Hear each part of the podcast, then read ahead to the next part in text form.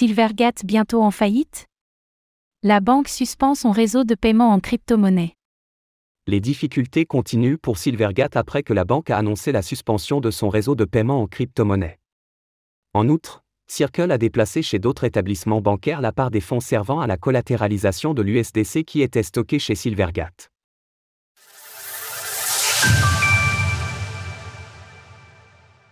Silvergate est-elle proche de la faillite? Tandis que les nouvelles autour de la banque Silvergate s'assombrissent de jour en jour, le spectre d'une potentielle faillite se fait de plus en plus pesant. Vendredi soir, la société a effectivement ajouté un bandeau en haut de la page d'accueil de son site web, précisant l'arrêt de son système de paiement en crypto-monnaie. À compter d'aujourd'hui, Silvergate Bank a pris la décision, fondée sur le risque, de mettre fin au Silvergate Exchange Network, SEN. Tous les autres services liés au dépôt restent opérationnels. Ce système permettait des paiements crypto 24 heures sur 24 et a notamment été utilisé par MicroStrategy pour réaliser un emprunt collatéralisé en Bitcoin, BTC, auprès de la banque. Toutefois, l'entreprise précise que cette collatéralisation est en sécurité et non stockée via les services de Silvergate, prenant ainsi les devants sur les potentielles rumeurs qui pourraient émerger, après l'annonce du retard qu'allait prendre la publication de son état financier, c'est donc un élément supplémentaire jouant en défaveur de Silvergate, qui avait suspendu les dividendes sur ses actions de série à fin janvier, de façon à préserver le capital. Pour rappel, Silvergate disposait d'une exposition minime de 20 millions de dollars à BlockFi, une plateforme de crypto-monnaie aujourd'hui sous couvert du chapitre 11 de la loi sur les faillites des États-Unis. Concernant FTX, la banque annonçait que cette exposition concernait moins de 10% de ses 11,9 milliards de dollars d'actifs sous gestion au 30 septembre 2022.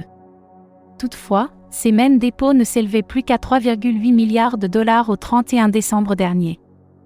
Étant donné que les fonds bloqués chez FTX le sont toujours, un rapide calcul pourrait nous faire estimer cette exposition jusqu'à 31,3%, sous réserve que le total de ces actifs sous gestion n'ait pas encore chuté plus qu'il ne l'a déjà fait.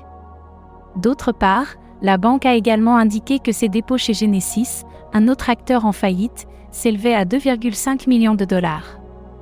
Écoutez cet article et toutes les autres actualités crypto sur Spotify. Circle met fin à ses relations avec Silvergate.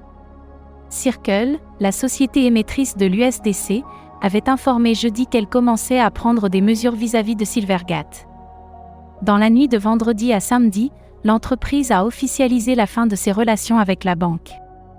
En raison de l'incertitude persistante à Silvergate Bank, Circle a transféré aujourd'hui le petit pourcentage des dépôts de réserve de l'USDC détenus à Silvergate vers nos autres partenaires bancaires. L'ensemble de ces éléments sont donc de mauvais augure pour le futur de Silvergate, même si lors de l'écriture de ces lignes, rien n'est encore acté.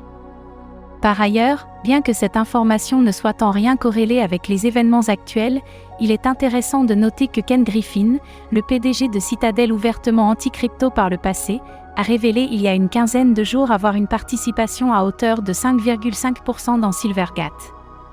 Source Silvergate, Circle. Retrouvez toutes les actualités crypto sur le site cryptost.fr.